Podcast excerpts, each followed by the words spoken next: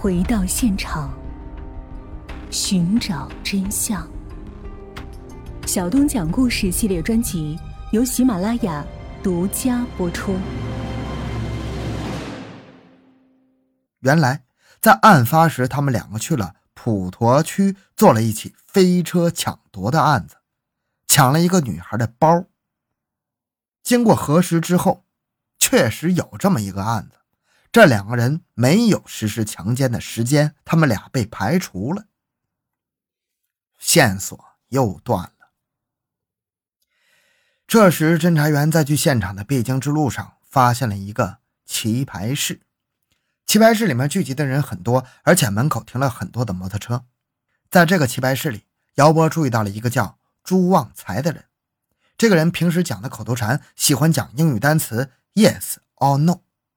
在棋牌室里，不仅朱旺财喜欢说 yes or no，大部分玩牌的人都有 yes no 的口头禅。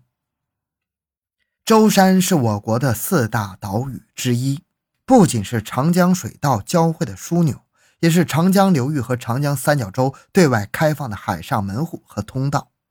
来这里玩牌的大部分都是当地船厂做船坞清洁工作的，因为经常和外国人打交道，他们谈话中经常夹杂着。Yes 或 No，在他们的影响下，经常来这里玩牌的人也说 Yes 或 No。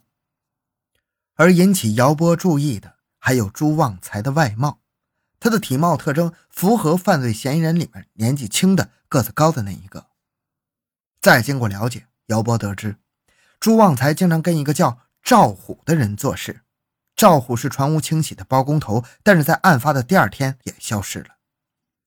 赵虎年龄大约四十多岁，身材较胖，平时性格比较暴躁，而且有多次殴打他人的前科。在平时与人交流时，经常会使用 “yes” 或 “no” 这种英文词汇。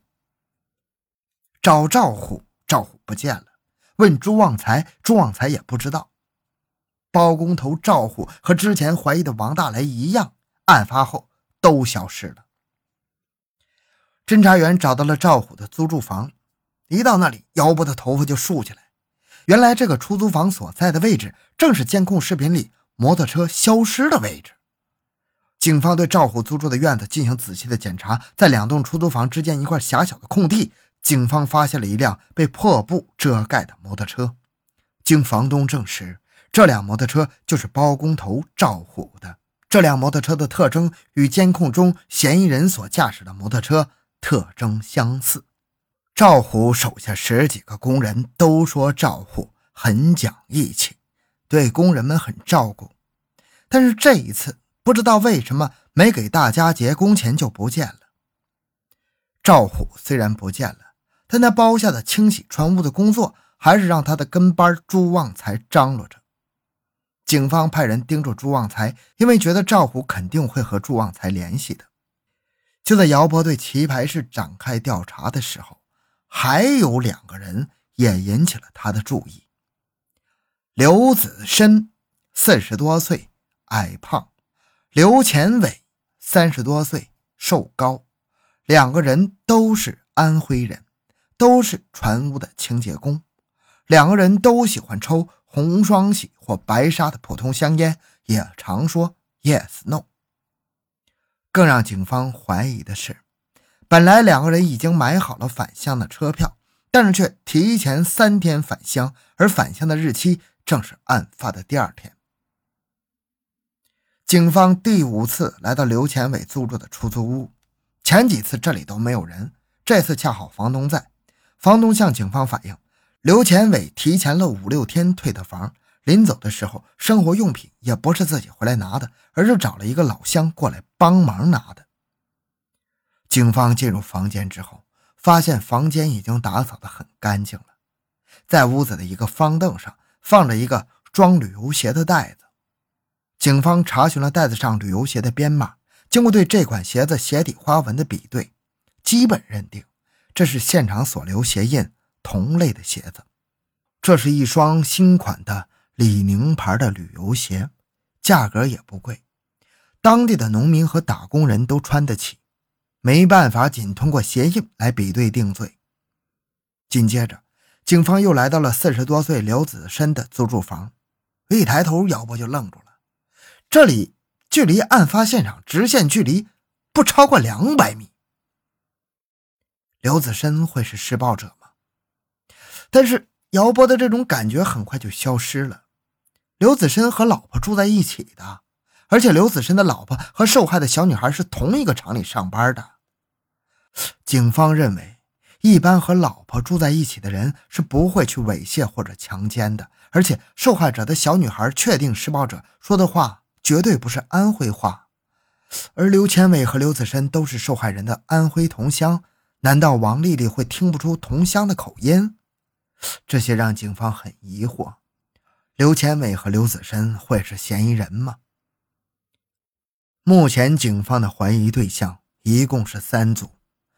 姚波不知道谁是施暴者，但是凭着多年的办案经验和感觉，姚波认为施暴者应该就在这三对嫌疑人当中。